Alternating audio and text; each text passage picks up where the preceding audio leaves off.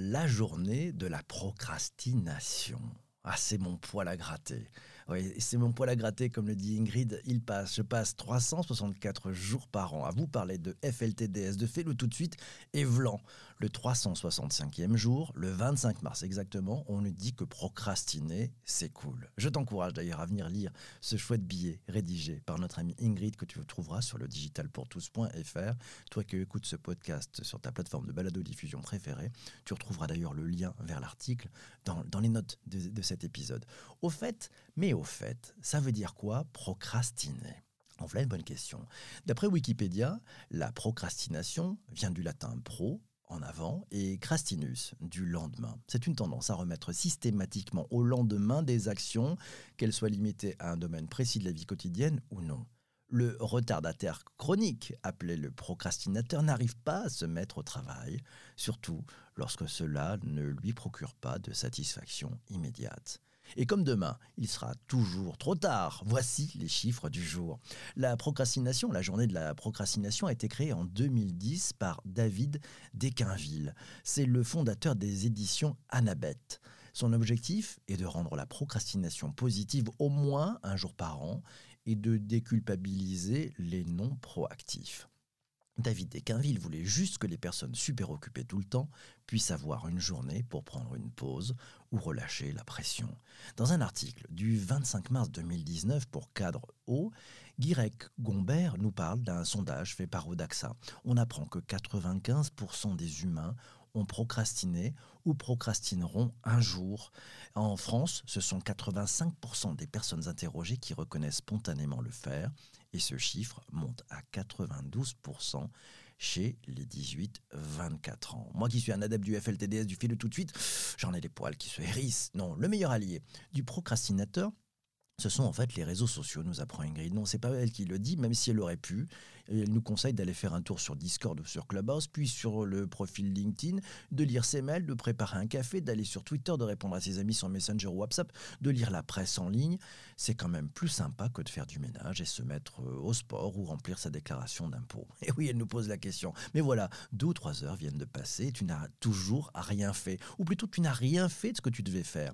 On va pas se mentir, nous, Ingrid, si tu as fait ça, c'est parce qu'il y a à faire, euh, parce que ce qu'il y a à faire ne te passionne pas beaucoup. Rédiger ce de réclamation ou faire son repassage n'a rien de très sympa à faire. Là où ça devient dangereux, c'est quand, d'après le même sondage, on apprend que 46% des Français repoussent à plus tard les rendez-vous médicaux. Est-ce que c'est grave, docteur, puisqu'on parle justement de ces rendez-vous médicaux? D'après Flavien Chantrel pour Cadreau, non seulement ce n'est pas grave, mais en plus procrastiner s'expliquerait par la taille de l'amygdale. Oui, c'est une glande qui est dans le cerveau et qui sert entre autres à prendre des décisions. Plus elle est grosse, moins on prend de décisions. C'est une étude allemande de 2018 qui dit cela et bien sûr, si tu as le courage de la lire, c'est disponible dans les notes de bas d'épisode. Oui, tu la trouveras bien sûr le lien. Tu veux savoir si tu fais partie des personnes les plus touchées? Rien de plus facile. Le professeur Pierre Steele, qui est professeur de marketing au Canada, une équation très simple. Ouais, si tu as le courage, tu la trouveras elle aussi dans les notes d'épisode. Une étude, une étude du professeur Eishuki Asewega montre quant à elle que les éléments considérés comme paresseux sont nécessaires à la société. Te voilà sauvé. Il explique que les travailleurs inactifs peuvent représenter une stratégie de couverture des paris en réponse à la stochasticité. Tu sais, c'est l'inverse du déterminisme. La stochasticité est environnementale, bien sûr, c'est-à-dire à, l'aléatoire. Le procrastinateur, c'est une ressource humaine plus que bienvenue, semble-t-il. Alors on fait comment pour ne plus subir la procrastination?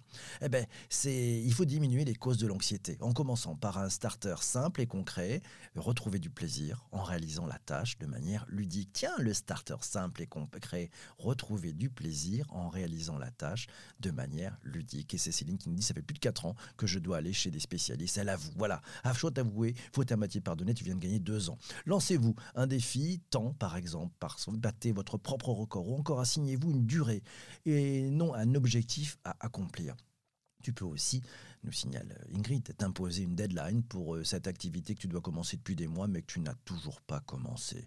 Et surtout, ne te donne pas pour objectif de vaincre toute procrastination. Non, non, c'est illusoire et anxiogène. Alors, en ce 25 mars, tout acte de procrastination te sera pardonné, profites-en, mais dès demain, FL, TDS, hop, hop, hop, FL, TDS. Fais-le tout de suite. Alors justement, tiens, toi qui viens d'écouter ce podcast sur ta plateforme de balado diffusion, je te propose de faire un truc tout de suite. Si tu n'as pas partagé, tu peux appuyer sur le petit bouton qui se trouve sur ta plateforme. Voilà, tu peux partager sur tes réseaux sociaux. Ça, c'est magnifique. Et puis, si tu es sur Apple Podcast, fais-le tout de suite. Mets-nous 5 étoiles, un commentaire. Ça fait du bien à l'algorithme. Et eh bien, tu vas voir, c'est vraiment très important. Je te laisse. J'ai rendez-vous avec toutes celles et tous ceux qui sont présents sur YouTube, sur Twitter, sur Twitch et sur Twitter Spaces pour échanger avec tout le monde. Allez, à très bientôt pour un prochain épisode. Bonne journée à toi.